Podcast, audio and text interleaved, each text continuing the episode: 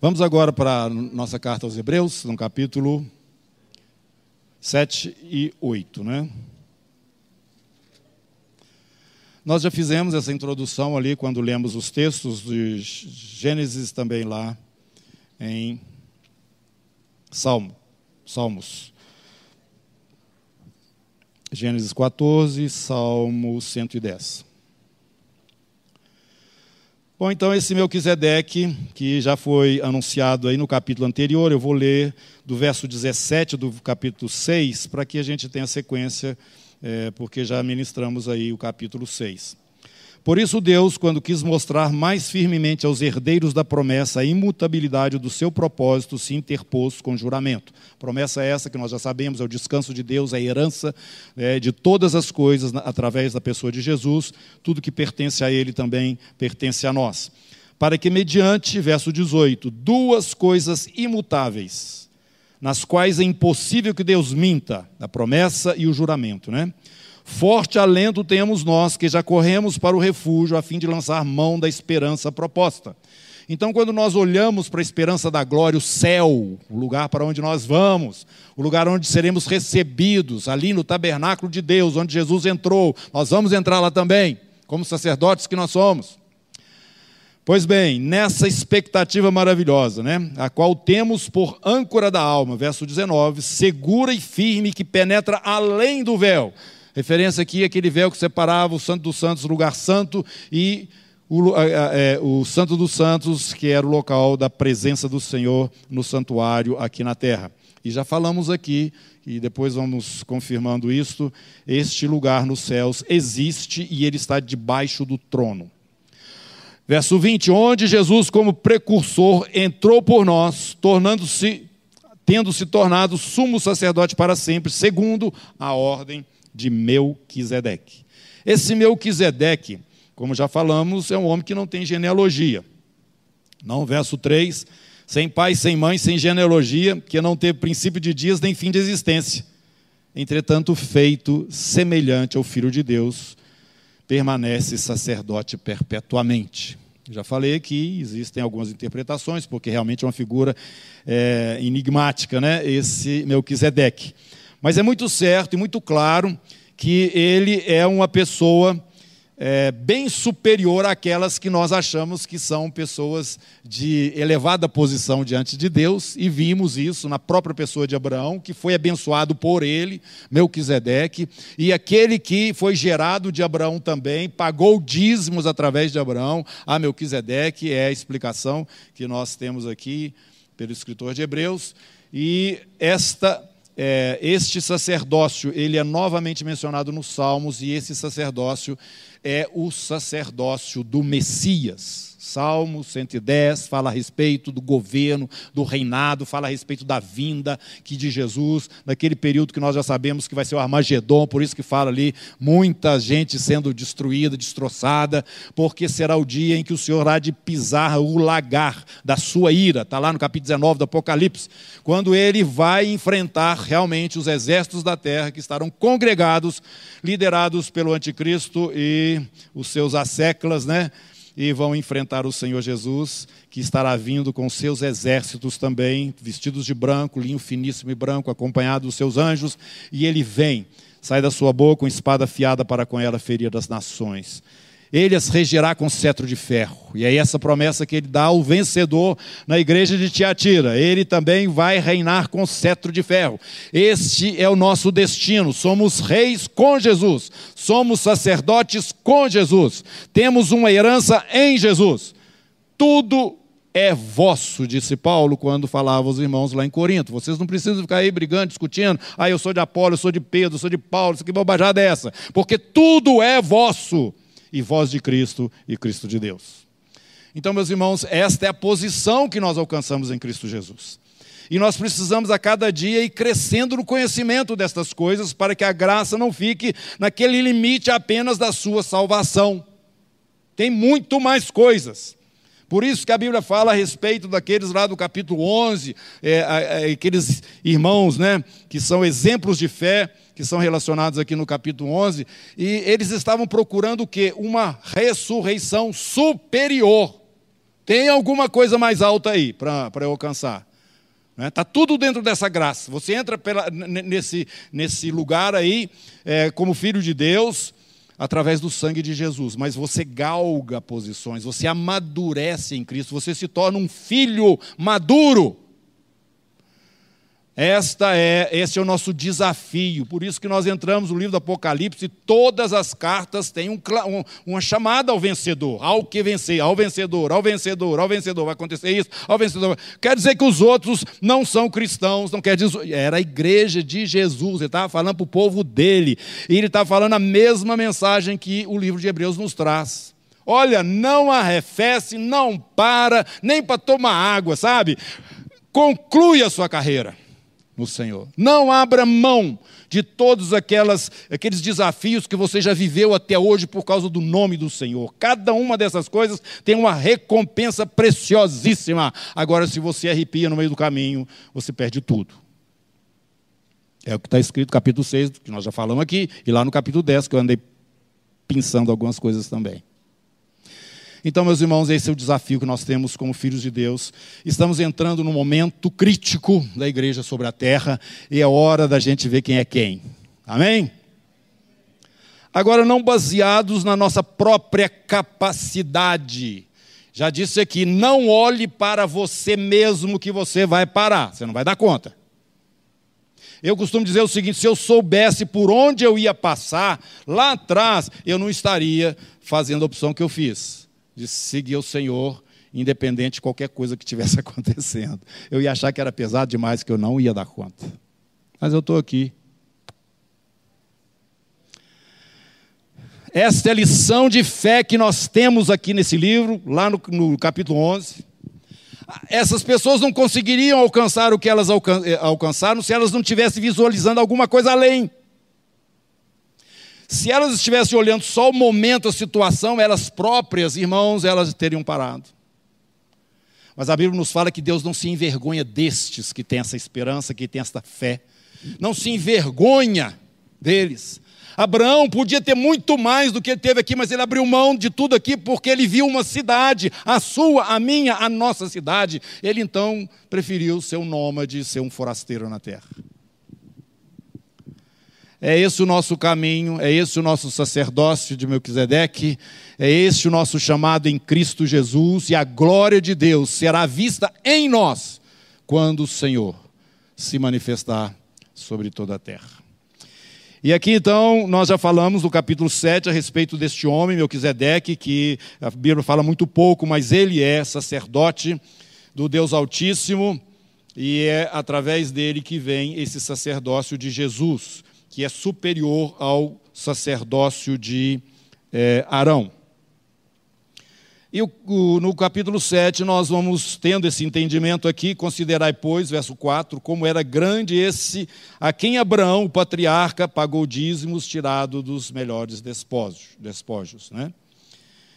E ele vai mostrando a pessoa de Melquisedeque. Verso 11: Se, portanto, a perfeição houvera sido mediante o sacerdócio de Levi, ou Levítico, pois nele baseado o povo recebeu a lei, que necessidade haveria de que se levantasse outro sacerdote, segundo a ordem de Melquisedeque, e que não fosse contado segundo a ordem de Arão? Ele vem mostrando então que esta nova ordem na, da qual participamos, não é, ela não estava plena ou não poderia ser substituída apenas pela de Arão. Pelo contrário, a de Arão tinha que sair para esta chegar, porque a de Arão era limitado, limitada. Versículo 15. Isto é ainda muito mais evidente quanto à semelhança de Melquisedeque, se levanta outro sacerdote, constituído não conforme a lei de mandamento carnal. Esse carnal aqui não é carnal mundano, não é carnal porque é, vinha lá pelo, é, pelo Arão, né, pelo é, sangue né, da família. Constituído não conforme a lei de mandamento carnal, mas segundo o poder de vida indissolúvel, porquanto se testifica a respeito deste novo sacerdote. Né? Tu és sacerdote para sempre, segundo a ordem de Melquisedeque, como já falamos, mas Deus falou isso sob juramento.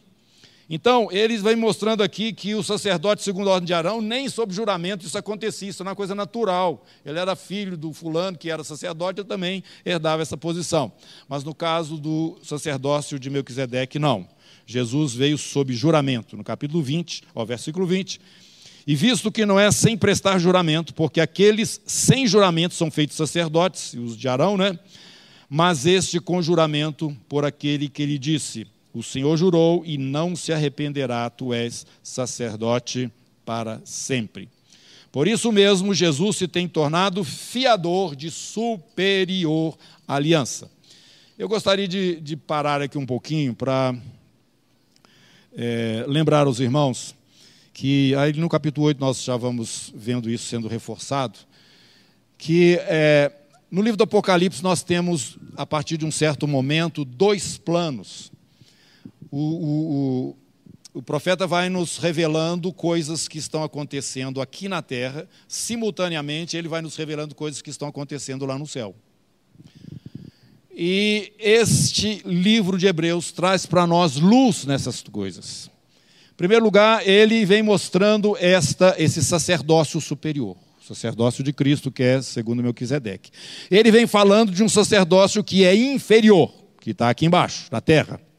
Versículo 18 do capítulo 7. Portanto, por um lado, se revoga a anterior ordenança, que era aquela que Moisés, através de Arão, é, havia estabelecido, por causa de sua fraqueza e inulidade, pois a lei nunca aperfeiçoou coisa alguma.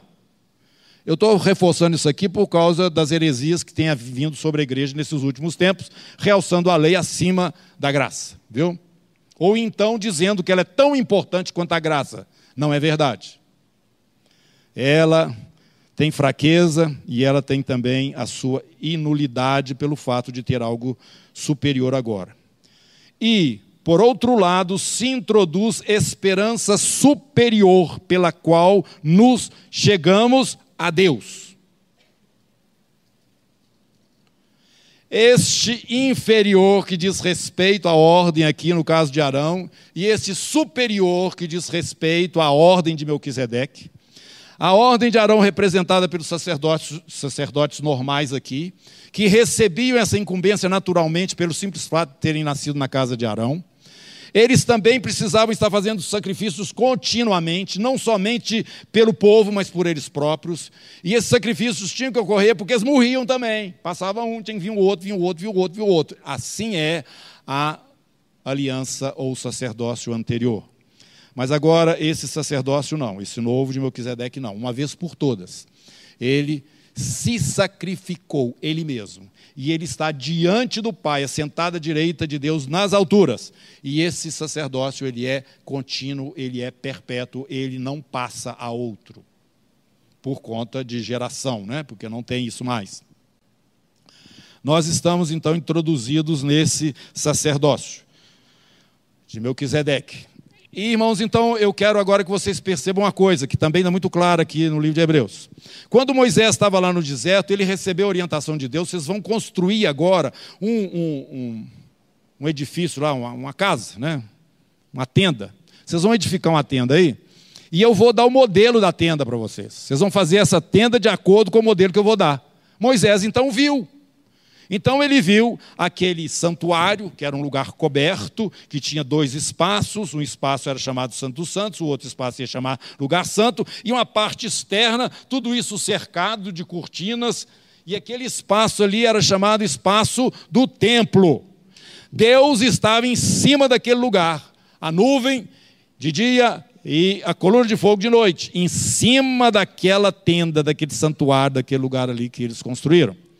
E dentro daquele, daquele santuário tinha alguns móveis. Tá?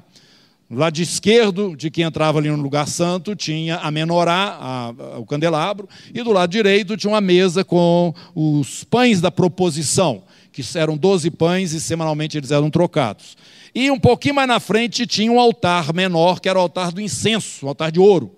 E ali o sacerdote que estava fazendo o serviço, ele tinha que queimar o incenso, um incenso específico, Deus também deu a fórmula dele. Queimava aquele incenso, subia um, uma fumaça com aquele incenso, e atrás deste lugar tinha um véu, o véu que separava o lugar santo do santo dos santos. Então, do outro lado do véu ficava um baú, que era a arca. Esta arca estava ali com uma, uma, uma chapa de ouro em cima dela. Dentro daquela. E tinham dois querubins esculpidos, né, de, de, batidos, né, de, é, forjados, com as suas asas para o centro da, da tampa, né, que estava sobre a, a arca. E ali dentro da arca estava a vara de Arão aquela vara que floresceu quando Deus quis escolher os descendentes de Arão para serem os sacerdotes, ele fez então com que a vara dele, o bordão dele florescesse. E isso ficou então lá guardado dentro da arca. Dentro da arca também tinha um potezinho com o maná. Engraçado que o maná não podia passar de um dia para o outro, mas dentro da arca ele continuava. E outra coisa interessante é que dentro daquela arca estavam as tábuas da lei. Pois bem, irmãos, a presença de Deus estava em cima daquele lugar. Você olhando de fora, você via a coluna de fogo. Por isso que quando este tabernáculo foi construído definitivamente lá em Jerusalém, sobre o Monte Moriá, ele ficou sendo a referência da presença de Deus na terra. Se você queria ir na presença de Deus, você tinha que ir para Jerusalém. Por isso que, sempre falo isso, por isso que Daniel abria a janela lá na Babilônia, voltava para a direção que estava Jerusalém, prostrava, porque o Deus dele estava lá. A presença do Senhor estava naquele lugar. Por isso que tinham que trazer os, os sacrifícios, tinham que chegar lá, o pessoal não podia sacrificar em qualquer lugar. As festas tinham que ter que ser celebradas lá, na presença do Senhor. Então, essa noção da presença geográfica de Deus na terra é muito interessante, às vezes nós a, perdemos quando lemos o Antigo Testamento. Tá? É, inclusive Jesus, agora pulei para o novo para ficar mais claro, quando a mulher samaritana falou: Ah, a gente adora lá no Monte Samaria e vocês judeus adoram lá em Jerusalém. Jesus falou para ela: Olha, os judeus estão certos, é lá mesmo. Agora que está surgindo um novo momento, mas até esse novo momento o lugar de adorar é lá mesmo.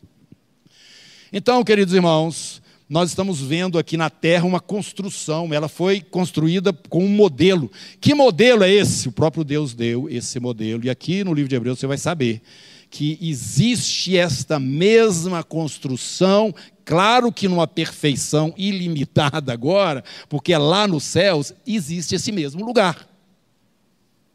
Lá no céu tem um santuário. Lá no céu tem uma arca. Lá no céu tem este lugar, que quando você vai lendo com mais cuidado o livro do Apocalipse, você vai vendo que ele está exatamente debaixo da presença do trono. Está debaixo do trono de Deus esse lugar. E Jesus entrou lá, levando o seu próprio sangue. Capítulo 11 você vai ver que nós também vamos entrar lá. Abriu-se o santuário de Deus. Foi vista a arca lá dentro. Deus mostrando a sua fidelidade nas suas promessas, como diz aqui em Hebreus, ele jurou. Ele jurou, Deus não precisa jurar. Duas coisas, a promessa e o juramento. Por isso que nós olhamos lá para dentro daquele tabernáculo. E segunda promessa que nos é dada aqui é, é na carta à igreja de de Filadélfia e também na igreja de Laodiceia. Laodiceia é sentar no trono.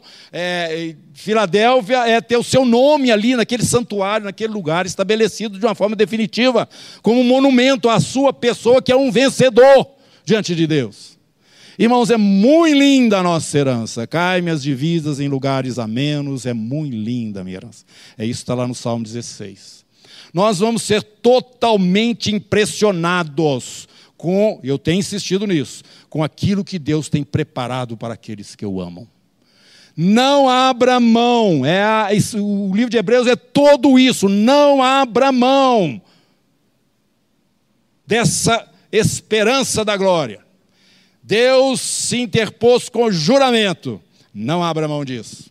Por isso que aquela fileira de gente lá do capítulo 11, uns foram cerrados pelo meio, outros viveram nos antros dos buracos da terra, outros, mas nenhum deles abriu mão. Nenhum deles abriu mão. O próprio Jesus, No capítulo 12 é nos dado como exemplo. Ele não abriu mão. Ele fala o seguinte: vocês estão procurando a glória dos homens, né? Eu não, eu não estou procurando a glória dos homens, eu estou procurando a glória de Deus, do Pai.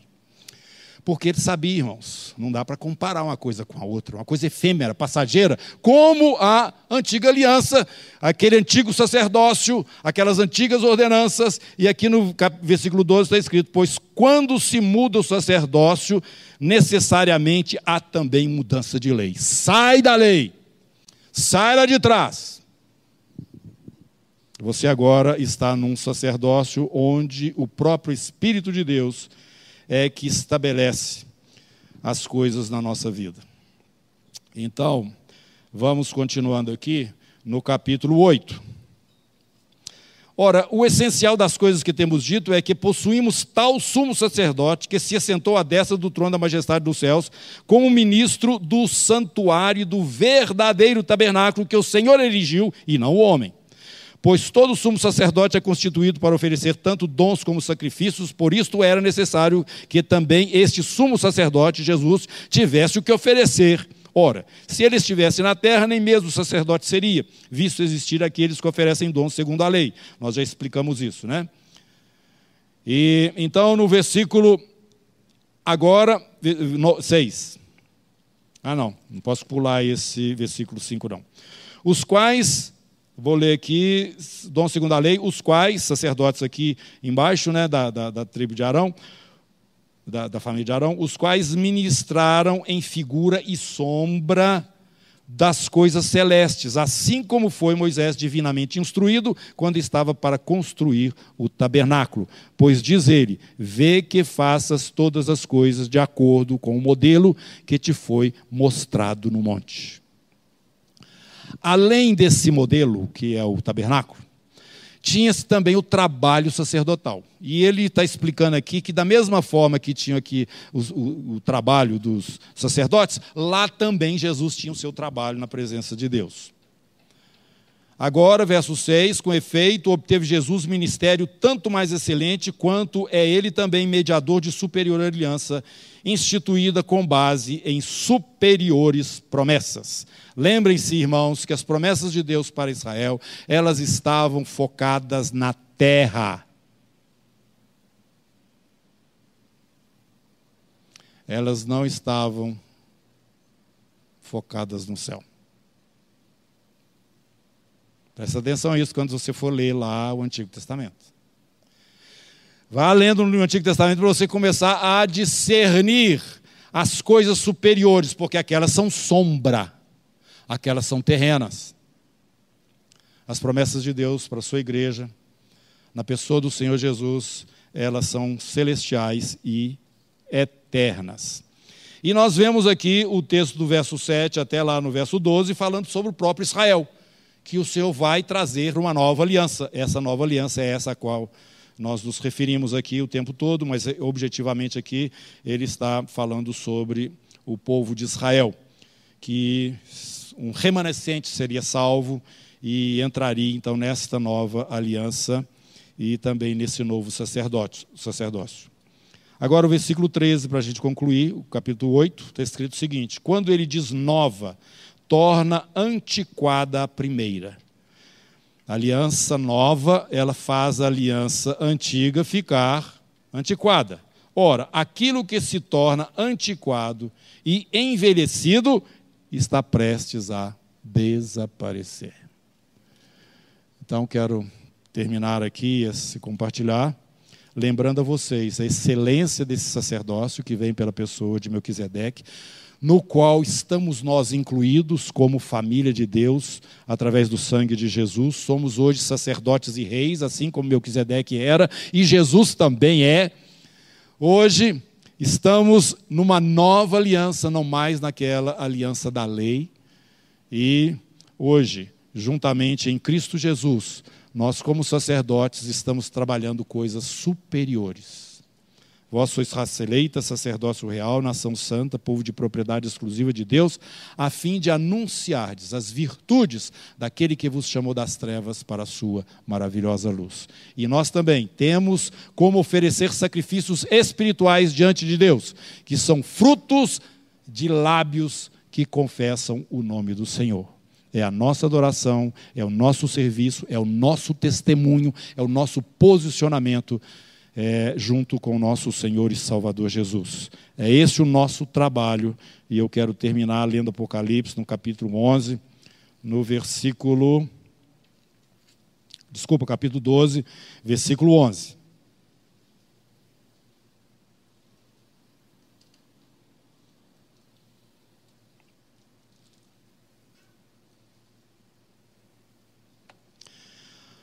Eles, pois, o venceram. Venceram a quem? Ao dragão. Por causa do sangue do cordeiro e por causa da palavra do testemunho que deram, mesmo em face da morte, não amaram a própria vida. Está falando a nosso respeito, irmãos, daqueles que são fiéis e caminham até o fim e recebem um galardão pleno e uma ressurreição superior. Que assim seja a sua jornada e que tenha o seu coração fortalecido aqui na comunhão uns com os outros e com o Espírito Santo. Nós vamos rompendo, embora os dias sejam maus, mas o testemunho do Senhor vai sair das nossas vidas e nós vamos alcançar esse é, galardão completo em Cristo Jesus. Amém? Então vamos orar. Senhor, nós estamos vendo aqui na tua palavra toda essa riqueza, Senhor Deus. Nós não conseguimos alcançar isso se o Senhor não nos revelar lá no nosso espírito, porque o compartilhar entra na nossa mente, Senhor Deus, mas essa revelação entra lá no coração. Eu te peço essa revelação para que nós não andemos mais mendigando sobre a terra como se fosse é, algum Zé Ninguém ou alguém que é, está é, deserdado, quando na verdade nós somos feitos filhos de Deus na pessoa de Jesus, o qual confessamos como nosso Senhor e o nosso Salvador, e juntamente com Ele, ó Deus, nós oficiamos e trabalhamos, ó Deus, num sacerdócio mais elevado, superior e eterno. E te agradecemos também porque juntamente com todo esse privilégio, o Senhor nos introduz numa herança eterna, através deste mesmo Jesus, o nosso Senhor. Em nome dele, obrigado. Amém.